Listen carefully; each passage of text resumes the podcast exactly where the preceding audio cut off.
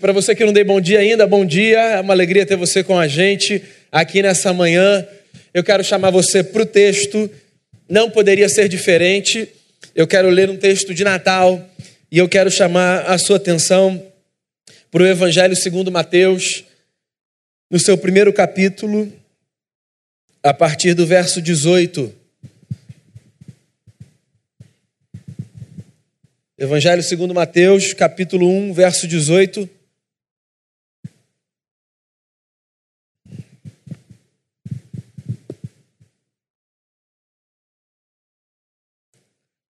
Diz assim a palavra: Foi assim o nascimento de Jesus Cristo.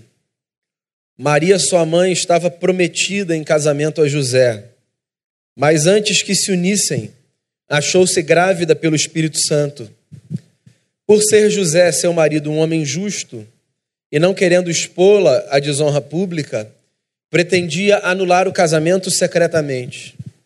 Mas depois de ter pensado nisso, apareceu-lhe um anjo do Senhor em sonho e disse: José, filho de Davi, não tema receber Maria como sua esposa, pois o que nela foi gerado procede do Espírito Santo. Ela dará à luz um filho, e você deverá dar-lhe o nome de Jesus, porque ele salvará o seu povo dos seus pecados. Tudo isso aconteceu para que se cumprisse o que o Senhor dissera pelo profeta: A virgem ficará grávida e dará à luz um filho, e o chamarão Emanuel, que significa Deus conosco. Ao acordar, José fez o que o anjo do Senhor lhe tinha ordenado e recebeu Maria como sua esposa, mas não teve relações com ela enquanto ela não deu à luz um filho e lhe pôs o nome de Jesus. Pai, eu quero colocar diante de ti o nosso coração, pedir que o Senhor fale com a gente que o nosso coração seja aquecido pela tua palavra, em nome de Jesus. Amém. Muito bem, a época do Natal está inaugurada, as lojas nos shoppings e as decorações não nos deixam mentir.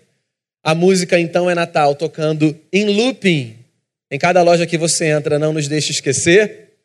E a gente está aqui com uma decoração que não nos permite tratar de nenhum outro assunto que não seja da bela notícia de que um dia um homem e uma mulher foram agraciados com a chegada de uma criança.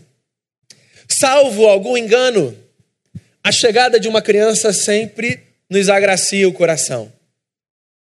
A menos que alguma coisa muito disfuncional esteja em jogo a chegada de um menino ou de uma menina no seio de uma família renova as nossas forças, a nossa esperança, o nosso senso de responsabilidade, a nossa consciência do nosso papel no mundo. Eu sei que uma criança desestabiliza em muitos sentidos a agenda e a estrutura de uma família que caminhava de uma forma e que agora, por causa de um ser de cinquenta e poucos centímetros, precisa repensar radicalmente a sua agenda. No entanto, volto a dizer, a menos que alguma coisa muito disfuncional esteja em jogo, a chegada de um bebê enche o nosso coração de alegria. E o Natal, você sabe disso, é a notícia de que um bebê chegou. Existem muitas histórias na Bíblia que nós poderíamos chamar de belas. Nem todas as histórias da Bíblia são belas. Algumas histórias da Bíblia são assustadoras, diga-se de passagem. Mas há muitas histórias belas. E das histórias belas, a história do Natal é, na minha opinião, a mais bela história. A história da chegada de um menino que, por ser, para nós cristãos, o próprio Deus em figura humana, muda radicalmente o curso da história não de uma família, mas da humanidade. Eu sempre digo isso no início das minhas séries de Natal. E eu queria reafirmar, só para não perder a tradição, já que Natal é época de tradição. Poucas séries de mensagens são tão difíceis de serem pregadas quanto uma série como a de Natal. Porque tudo já foi dito. E não tem um elemento surpresa nessa história. Quando a gente pensa num sermão, deixa eu falar para vocês, a gente tenta construir no arco da nossa narrativa algum elemento que traga consigo a força do elemento surpresa, que dê ao ouvinte a sensação de: nossa, eu não tinha pensado por aí. O Natal rouba da gente essa possibilidade. Porque com muita probabilidade você já ouviu essa história de todos os ângulos, de todas as perspectivas. E se alguém interromper a história no meio, você sabe completar daí para frente com muita tranquilidade. Mas a tarefa está posta. É Natal, não dá para a gente conversar sobre Páscoa. Então eu quero conversar sobre o Natal com você. A partir, nessa manhã, de uma perspectiva distinta. Ou pelo menos quero tentar. Eu quero pensar no Natal a partir da figura desse homem que aqui está com uma barba super hipster, chamado José. O Natal a partir da história de um homem justo. A história é a seguinte: segundo Mateus, um dos relatores do episódio, Deus resolveu aparecer aos homens. E Deus resolveu aparecer aos homens de uma forma diferente da forma como Deus, para as tradições religiosas, aparecia aos homens. Deus aparecia aos homens para as tradições religiosas no mundo antigo a partir de sonhos, de vozes, epifanias. Esse é o termo que a gente usa na teologia. Aparições do divino na história dos homens. Coluna de fogo, fumaça, nuvem, mar que se abre. Essas manifestações sobrenaturais, historicamente, sempre foram lidas como aparições do divino nesse palco humano. Para a tradição judaica, e nós cristãos pegamos carona nesse berço, Deus aparece sendo anunciado pelos profetas como aquele que virá de uma forma diferente. Deus é anunciado pelos profetas no Antigo Testamento como aquele que irromperá a história da humanidade na figura de um humano. Os judeus então guardavam no coração a expectativa de que o seu Senhor viesse numa figura humana. Para fazer jus à realidade, eles não eram os únicos que diziam isso. Mas dentro da cultura judaica, a expectativa de que um homem, descendente de uma mulher, viria para redimir a história do seu povo era muito grande, sobretudo porque aquele povo era um povo que historicamente sofria de maneira constante. Quando você sofre de maneira constante e ininterrupta, você vê crescer no seu coração a expectativa da chegada de alguém que venha te redimir do seu sofrimento. E aquele povo esperava com ansiedade a chegada do menino que carregaria em si a plenitude da presença do divino e que daria àquela gente um alívio para o seu sofrimento e para a sua dor. O anúncio do Natal, para nós cristãos, é o cumprimento dessa expectativa. Para a gente, o Natal é a boa notícia de que finalmente na história Deus resolveu aparecer. O apóstolo Paulo, que é um dos grandes teóricos da nossa tradição, disse numa de suas cartas que, num determinado momento que ele chamou de a plenitude do tempo, Deus envia o seu filho, nascido de mulher, nascido sob a lei, para resgatar os que estavam sob a lei. Mateus então diz a mesma coisa, só que com outras palavras. O que ele diz é: assim foi o nascimento de Jesus Cristo. Dois pontos. Um homem e uma mulher, diz Mateus, estavam desposados. O que, um, não é um termo que a gente costuma usar, e dois, talvez justamente por causa disso seja também um termo que careça de explicação da nossa parte para a gente entender o nível de comprometimento que havia entre José e Maria. Num português claro e que faça com que, inclusive, o adolescente entenda. José e Maria não eram um contatinho um do outro, dois crush um do outro, três namorados um do outro. José e Maria eram um homem e uma mulher que estavam desposados. Que não é nem um sinônimo de noivos para a nossa cultura. Pegando aí as classificações da nossa cultura e da nossa sociedade, dizer que um homem e uma mulher estavam desposados significaria dizer que eles eram, para a nossa cultura, um homem e uma mulher que tinham algo além do que um noivo tem para com a sua noiva no nosso tempo. O noivado é para a gente um passo depois do namoro, certo? E que representa uma aliança, então, é, mais firme, num certo sentido, do que a aliança do namoro, porque já traz consigo a indicação de que em algum momento, mais curto do que antes, essas duas pessoas vão se casar.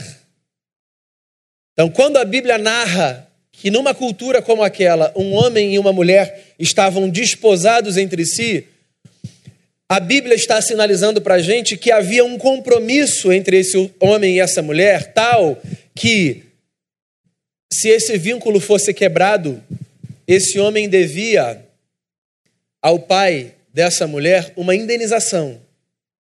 Então não era só um. Não é nada com você, sou eu mesmo, não vai dar para a gente continuar e cada um segue para um lado. Não era assim. Era. A gente vai ter de pensar o que, que a gente vai fazer, porque a dissolução desse compromisso implica, inclusive, em responsabilidades para com uma família. Não apenas uma palavra cordial de gratidão e de despedida, mas um custo porque você assumiu uma mulher que agora você está relegando. Por sinal, diga-se de passagem, num tempo como aquele, numa cultura como aquela, a possibilidade de romper com uma relação não era estendida a uma mulher. E que bom né, que os tempos avançaram. As mulheres eram reféns das escolhas dos homens. Então, uma mulher não poderia dizer: não acho que não rola mais, não, não tem nada a ver com você, eu não quero. Só um homem podia olhar para uma mulher e dizer: não dá mais. Mas o tempo passou, o cenário era esse. Eles estavam desposados entre si. Por sinal, diga-se de passagem, é bom que se faça valer essa fala. Essa aliança, ela consistia num compromisso sério mas ela também guardava a seriedade de uma distância física, certo? Num português bem claro, é, um homem e uma mulher desposados entre si não tinham vida sexual ativa, eles não partilhavam cama, eles assumiam um compromisso um com o outro, mas ela estava na casa do seu pai ele estava na casa da sua família, provavelmente construindo uma espécie de puxadinho na casa da sua família, para que quando ficasse pronto ele pudesse trazer a sua esposa recém-casada para morar com ele ali, num puxadinho na casa do seu pai. Era mais ou menos assim que funcionava. E o que Mateus está contando é que havia então essa aliança entre um homem e uma mulher, e que certo dia, essa mulher se encontrou grávida. Então, olha só. Tire toda a roupagem religiosa que você conhece da história. Se esqueça por alguns segundos do fato de que você conhece a mensagem do Natal de trás para frente e que você sabe que no final tudo vai dar certo e que Maria e José serão felizes para sempre. Tira isso agora, se você puder, da sua cabeça. Tenta ler a história como alguém que está recebendo essa notícia pela primeira vez. É um filme que acabou de estrear e você foi ao cinema e não é um filme clichê e você foi impactado pelo começo do roteiro e você está ali sem nem olhar para o balde de pipoca, tentando entender o que, que vai acontecer. E aí a cena seguinte, o ato 2 é: essa mulher aparece grávida. O que é que vai passar pela sua cabeça ao ver esse filme de um casal que não se casou num tempo como aquele, com essas regras e protocolos, e com a notícia de que uma mulher colocou a mão na barriga e disse: tem uma coisa estranha, diferente, eu estou ficando meio enjoada, sinalizando então a presença de um outro corpo dentro do seu. É possível, é provável, que sem a roupagem religiosa você pense das duas uma. Ou um, Maria e José não aguentaram esperar o cumprimento do protocolo para que dividissem então a sua intimidade, certo? Porque você é um adulto vendo o filme, esse filme tem classificação, tá? Então você é um adulto, então você sabe como uma criança chega ao mundo, você sabe como uma mulher fica grávida, certo?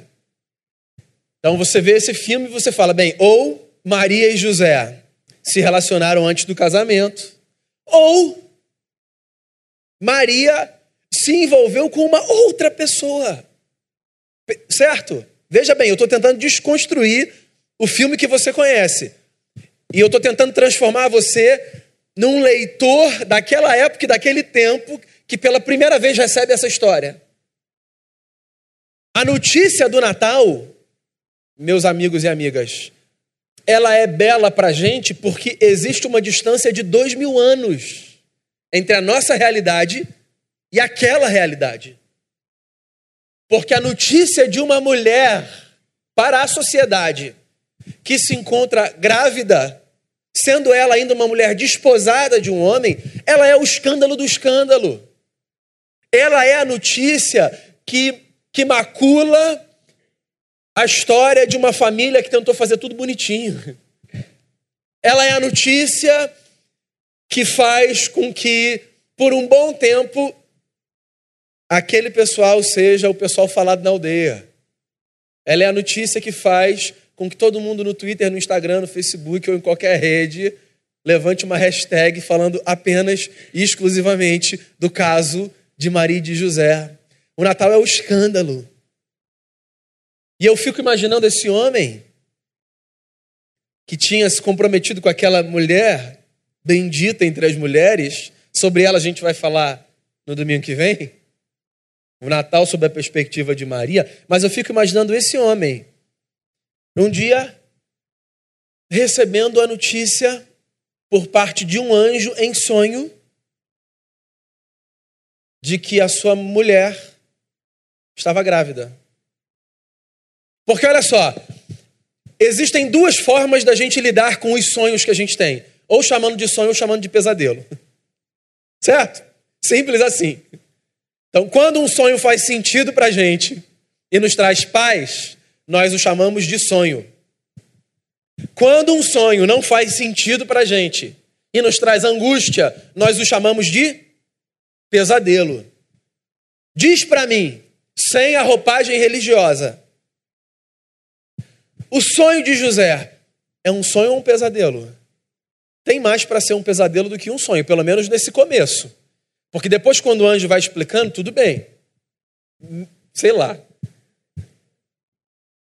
Mas no começo, José, o que vai acontecer vai ser o seguinte: sua mulher, Maria, bendita entre as mulheres, a mulher agraciada por Deus para carregar no ventre o Salvador da humanidade, ela está grávida. Então, imagine você, sendo homem ou mulher, imagine você no lugar de José. Como você reage a esse negócio? Como você lida com esse negócio? Como você lida com as suas dúvidas? Como você lida com a sua insegurança? Como você lida com as suas inquietações? Porque todos nós, todos nós, de maneira muito honesta, quando recebemos notícias desconcertantes, nós damos uma certa pirada, correto? Pirada no sentido de Quantas coisas passam pela nossa cabeça? Até que o nosso coração encontre paz. Quando você para diante de um quebra-cabeça que parece não estar organizado com as peças certas, quantas perguntas você faz? Até onde você vai com a sua imaginação? Quanto tempo leva para você tratar o outro de maneira decente quando você levanta suspeitas sobre o outro? Quem nunca, né? Você está de boa com uma pessoa. Aí você sonha com alguma coisa. E aí você acorda no outro dia e você dá uma resposta atravessada para uma pessoa que não sabe do seu sonho e não faz ideia do porquê ela está recebendo uma resposta atravessada. E às vezes nem você faz ideia de que aquela resposta atravessada só tem a ver com o sonho. Porque, parênteses, nem todo sonho é um recado de Deus, tá? Às vezes o sonho é só um sonho. E a gente já está dois mil anos distante de uma época em que todo sonho era interpretado como um recado de Deus. É, o, Freud e outros nos auxiliaram a lidar com o sonho a partir de outras categorias.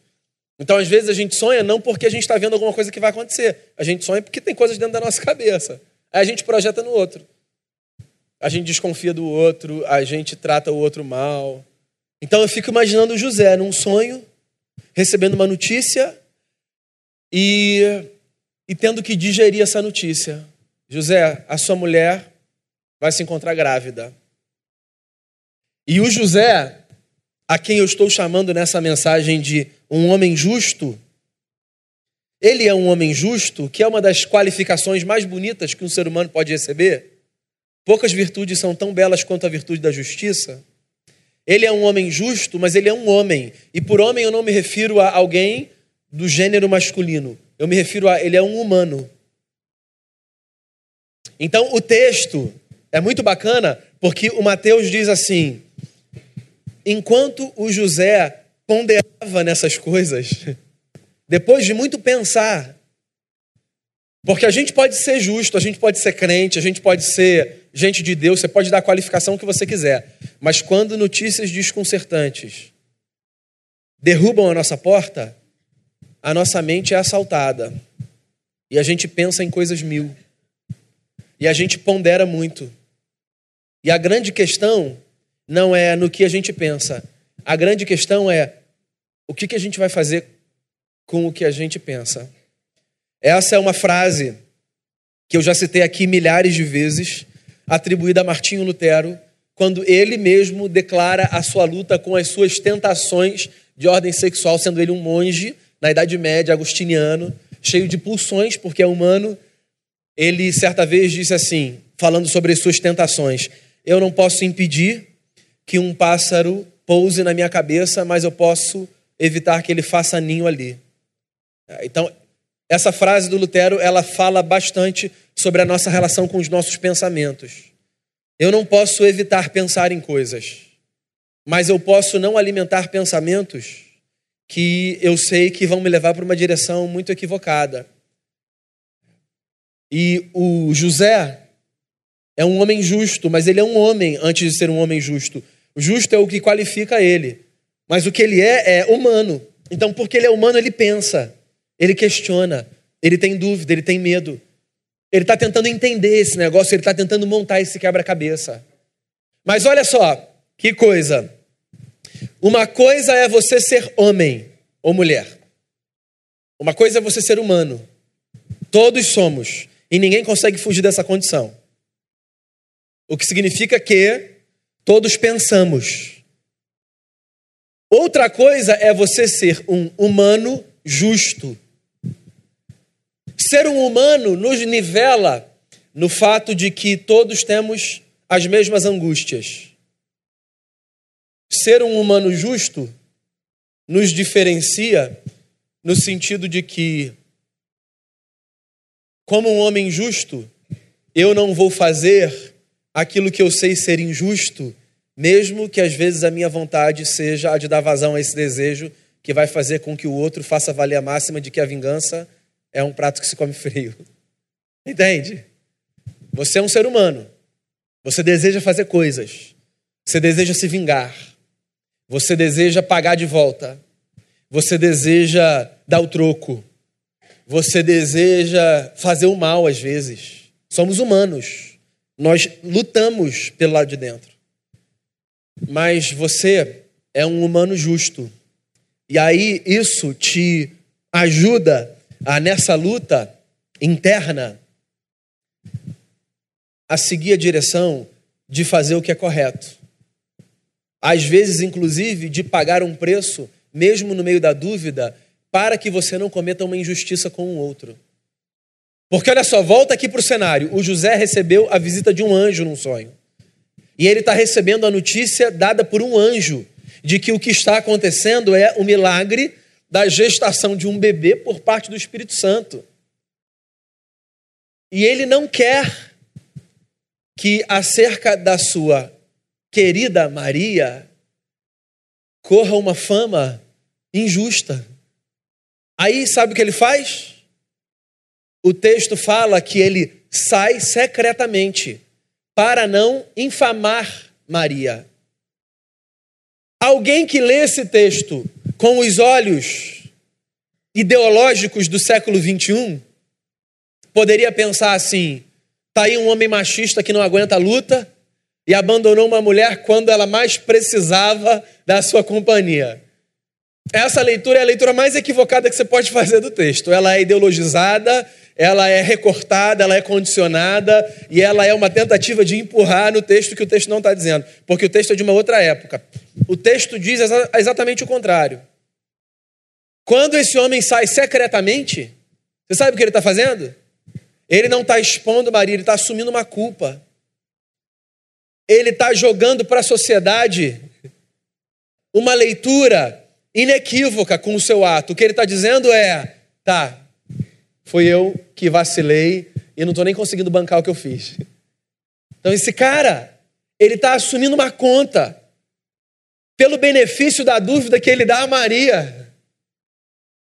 Ele está dizendo: eu não vou expor essa mulher.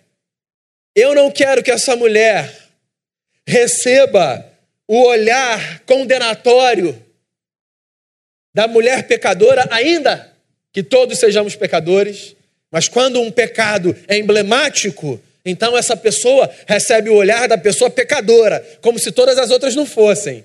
É assim que a gente funciona em sociedade. Então, se tem alguém que faz um negócio que é muito escandaloso, então esse alguém é o bode expiatório. E ele carrega o estigma.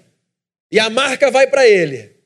E aí todo mundo nessa hora atravessa uma linha de santo e fica ali o pecador sozinho. É assim que funciona, na prática. Ou mentira? O José, ele tem, pela ciência que ele conhecia, a possibilidade de suspeitar dela, certo? Porque ele é um, um jovem, que já sabe como um bebê chega ao mundo. Ele tem a sua própria consciência a seu favor, porque os outros todos da sociedade poderiam pensar: olha o que o José fez, mas esse cara, ele dorme com a consciência tranquila, ele deita no travesseiro sabendo eu não fiz nada, ainda que possivelmente as pessoas não acreditem nisso, e mesmo assim, ele sai de cena. Ele deixa ele se afasta de Maria pela proteção da Maria. Você percebe que o Natal é muito mais do que a história do presépio que a gente vê quando a gente olha para cá ou quando a gente olha para o presépio que está na nossa casa ou no shopping. Você percebe a quantidade de lição que a gente tira daí? Você percebe que o Natal é a notícia de que homens e mulheres justos protegem terceiros de injustiças. Que homens e mulheres justos, às vezes, assumem dívidas que não são suas, pela proteção de pessoas amadas. Você percebe que o Natal é a notícia de que, quando pessoas justas entram em cena, tragédias são impedidas. Porque quantas tragédias poderiam acontecer se José não fosse um homem justo e se tomasse outro rumo e fizesse outras escolhas? Esse homem ouve a notícia, ele resolve se afastar, ele acorda do sonho e ele consente com a palavra do anjo, não chamando o sonho de pesadelo. E o Natal, eu vou correr o risco de uma heresia aqui. Não taca a pedra em mim, não. O Natal, num certo sentido, é viabilizado por causa da justiça de um homem. Porque eu sei que história não se faz com si. Então, historiadores de plantão, me perdoem. História é história. Eu estou conjecturando. A história está posta, certo? História enquanto o que está para trás. Mas eu fico imaginando, e se esse homem não fosse um homem justo? E se a escolha dele tivesse sido a de expor Maria e de não compreender Maria e de não acreditar no que o anjo também disse a Maria, porque ela também recebeu uma visita. Lucas fala disso para gente. E se a escolha dele fosse a de tratar o sonho como um pesadelo?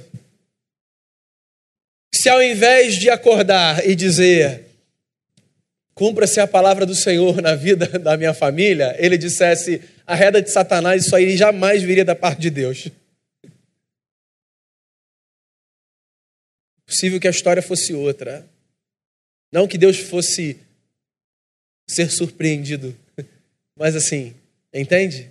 Olhando fora da roupagem religiosa, eu acho que a maior lição que a gente tira do Natal, sob a perspectiva de José, é que quando nós vivemos como pessoas justas, nós preparamos o ambiente para que Deus chegue ao mundo através da nossa casa. E das minhas expectativas enquanto um cristão, e mais das minhas expectativas enquanto um pastor de uma comunidade de fé, poucas expectativas da minha parte são maiores do que a expectativa de fazer com que todos nós entendamos que das bênçãos que a gente pode receber de Deus, uma das principais é a bênção de nós nos transformarmos em homens e mulheres justos.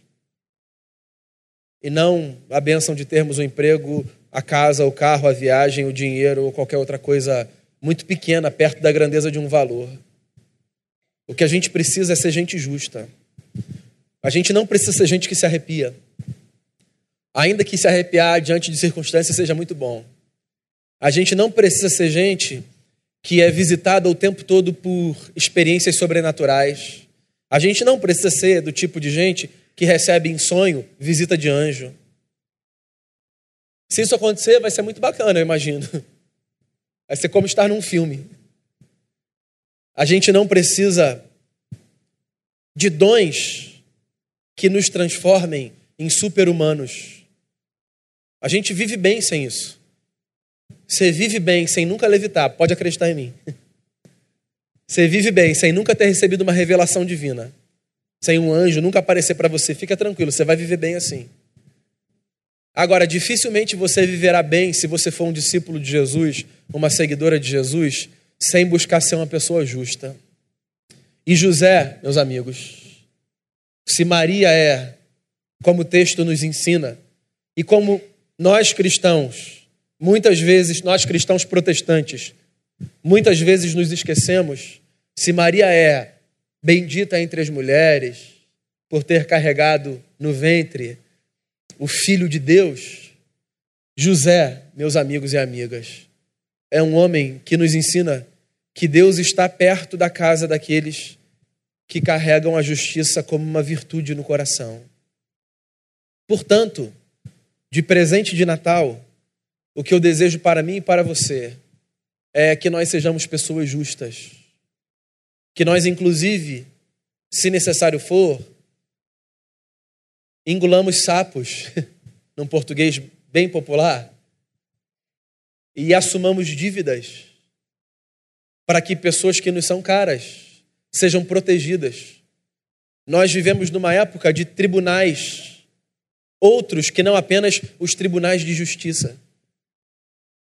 Nós vivemos numa época de tribunais populares, virtuais, digitais, linchamentos públicos, justiça confundida com vingança, gente levantando bandeira de justiceiro, querendo fazer valer pela sua própria força o que acredita que precisa acontecer. O Natal não nos deixa seguir esse caminho. Porque das virtudes, se existe uma que nós devemos cultivar, é a virtude da justiça. Homens e mulheres justos preparam um ambiente para que Deus chegue ao mundo através das nossas casas. Porque esse é o milagre do Natal. E com isso eu encerro a minha fala. Deus não chegará para nós cristãos novamente ao mundo a partir da figura de um bebê. Ele já o fez. Esse bebê virou um homem. Esse homem foi à cruz. Dali desceu, foi para junto do Pai e de lá voltará, no seu corpo glorificado como um homem que nos redime, homens e mulheres. Deus não voltará para as nossas casas através do ventre de uma mulher. Mas Deus pode voltar para esse mundo todos os dias através da minha casa e da sua casa, sempre que nós prepararmos o ambiente para que as nossas famílias sejam famílias justas. Deus, no seu espírito, se faz presente nas nossas casas, quando nós agimos a partir da justiça. O Natal, celebrado em dezembro, é um milagre que pode acontecer todos os dias. O que, que a gente precisa fazer? acreditar que não de uma perspectiva física, mas metafísica, pode acontecer com a gente o que o anjo disse a Maria que aconteceria com ela. Descerá sobre ti o Espírito Santo, o poder do Altíssimo vai te envolver com a sua sombra, e em você será gerado o Filho de Deus. A gente não carrega mais Deus no ventre. Maria foi bendita e teve esse privilégio entre todas as mulheres. Agora, Paulo, o apóstolo, diz eu tenho dores de parto até que Cristo seja gerado dentro de vocês. O Natal acontece com a gente. Gente justa, pelo milagre da presença de Deus, sendo homem ou mulher, carrega dentro de si o Espírito do Cristo, que faz com que Jesus seja visto, seja visto pelas ruas das nossas cidades. Feliz Natal para você. Deus abençoe sua vida. Seja a sua casa ambiente de justiça. Amém? Vamos fazer uma oração?